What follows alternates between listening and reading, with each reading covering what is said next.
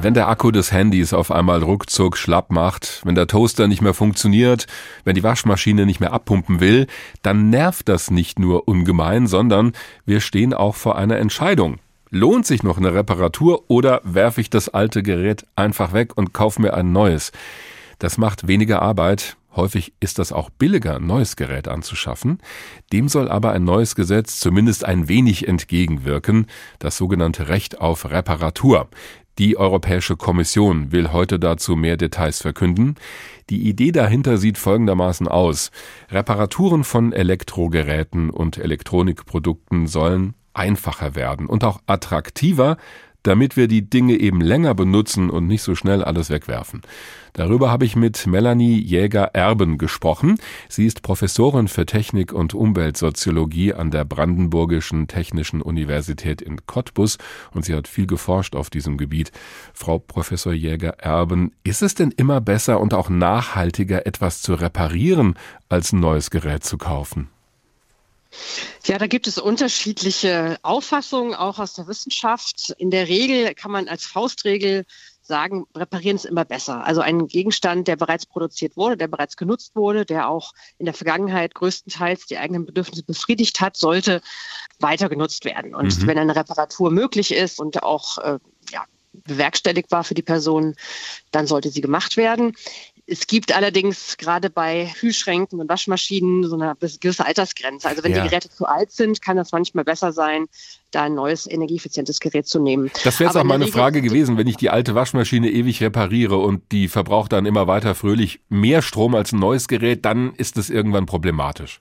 Genau, irgendwann ist es problematisch, wenn das Gerät schon 20, 30 Jahre alt ist, dann, also gerade beim Kühlschrank der Waschmaschine, dann kann man schon auch mal ein neues kaufen. Es muss halt auch energieeffizient sein und eben auch energieeffizient genutzt werden. Ja, also eine Waschmaschine ist halt dann energieeffizient, wenn man auch das Sparprogramm nutzt und nicht, wenn man es ganz normal nutzt und immer heiß Wäsche wäscht und sowas. Also der Energieverbrauch ist das eine Argument, aber wenn jetzt bei Ihnen zum Beispiel ein Haushaltsgerät den Geist aufgibt oder der Föhn nicht mehr so kräftig bläst, Erwischen Sie sich da nicht auch bei dem Gedanken jetzt mal jenseits vom Stromverbrauch, dass Sie sagen, okay, ein neues Gerät zu kaufen, das ist dann doch attraktiver, weil es auch relativ günstig ist inzwischen? Ja, ich bin ja ähm, beruflich sehr eingespannt und kann dann immer sehr gut die Menschen verstehen, die auch aus ja, pragmatischen Gründen sagen, ich kaufe jetzt mal schnell Neues, weil reparieren dauert mir jetzt zu lange, ich muss mich halt informieren, ich muss jemanden finden, der es tut.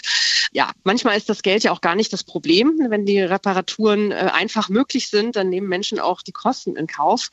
Das kommt halt immer darauf an, wie man das im eigenen Haushalt halt so gestaltet. Ne? Also wer da die Aufgaben übernimmt und wenn da eine Person ist, die gerne sich mit technischen Geräten auseinandersetzt und gerne repariert, dann ist das immer gut.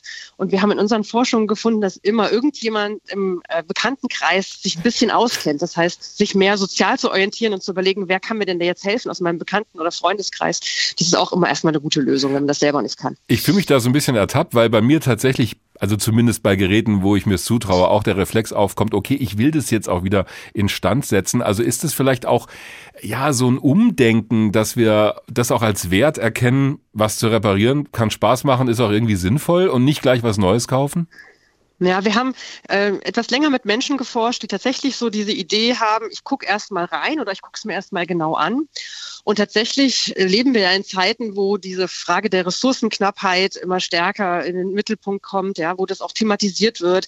Was passiert eigentlich mit den Dingen? Für viele Menschen ist es auch unangenehm, was wegzuwerfen. Deswegen speichern oder lagern sie es erstmal irgendwo. Mhm. Und ich denke, da gibt es schon so ein Umdenken, dass man anerkennt, dass in jedem Ding eben auch Ressourcen stecken, äh, Energie steckt, äh, Arbeitskraft steckt und so weiter, sodass die Idee, das zu erhalten, schon auch für viele Menschen irgendwie was Wichtiges ist, was sie gerne tun wollen. Es muss halt nur einfacher sein. Es muss vor allen Dingen auch leistbar sein. Das ist ein gutes Argument, denn irgendwo gerate ich natürlich dann auch an meine Grenzen, erst recht bei Elektrogeräten. Und da gibt's ja auch in kleinen Gemeinden zum Beispiel diese sogenannten Repair-Cafés. Da treffen sich die Leute einmal in der Woche zum Beispiel und reparieren Alltagsgegenstände. Was halten Sie denn von solchen Ideen? Das sind wirklich ganz wunderbare Orte, die nicht nur jetzt äh, sozusagen Hilfe zur Selbsthilfe ermöglichen, sondern eben auch, ja, sich gemeinsam über ein Ding zu beugen, sich gemeinsam damit auseinanderzusetzen, heißt eben auch, sich damit auseinanderzusetzen, wie die hergestellt werden. Ja, die, man diskutiert gemeinsam darüber, wie schwer Ersatzteile verfügbar sind. Man stellt Konsum- und Produktionsprozesse auch gemeinsam in Frage. Es ist also sozusagen ein Empowerment, eine politische, eigentlich eine politische Praxis, die die Menschen da tun. Und gleichzeitig kommen eben auch verschiedene Generationen in den Austausch. Ja, oftmals helfen ältere Jüngeren oder Jüngere helfen Älteren. Also die Orte sind extrem spannend. Ich glaube, eine Politik kann nie etwas falsch machen, indem sie immer mehr Repair-Cafés fördert und möglichst viele Repair-Cafés auch ermöglicht. Und wenn jetzt die Politik dieses Recht auf Reparatur einführt, wird ja jetzt in der Europäischen Union auf den Weg gebracht. Glauben Sie, das wird was bringen? Wie schauen Sie da drauf? Ja, letztlich hat es auf einer diskursiven Ebene natürlich eine wichtige Wirkung. Da wird also dass wir drüber reden einfach. Gedanken. Genau, die, genau, dass wir drüber reden. Das zeigt, die Politik macht sich Gedanken. Sie erkennt auch an, dass Menschen das Bedürfnis haben. Die meisten Umfragen zeigen ja, dass Menschen mehr reparieren würden und das auch gut finden würden, dass da mehr Unterstützung zu bekommen. Letztlich muss eigentlich die Politik aber noch stärker im Austausch sein mit der Zivilgesellschaft, also mit Organisationen wie äh, dem Runden Tisch Reparatur ähm, oder anderen, dem Netzwerk der Reparaturinitiativen, die eben sagen, es geht noch nicht weit genug, was da gemacht wird. Also es muss noch transparenter sein, äh, wo die Produkte herkommen. Ersatzteile müssen länger verfügbar sein, müssen günstiger sein. Mhm. Und tatsächlich muss auch stärker die Zusammenarbeit zwischen Zivilgesellschaft, also Reparaturinitiativen und der Reparatur als Dienstleistungssektor und den Herstellern eigentlich. Also müssen mehr Schnittstellen geschaffen werden, damit gemeinsam an einer Lösung gearbeitet wird, die allen zugutekommt.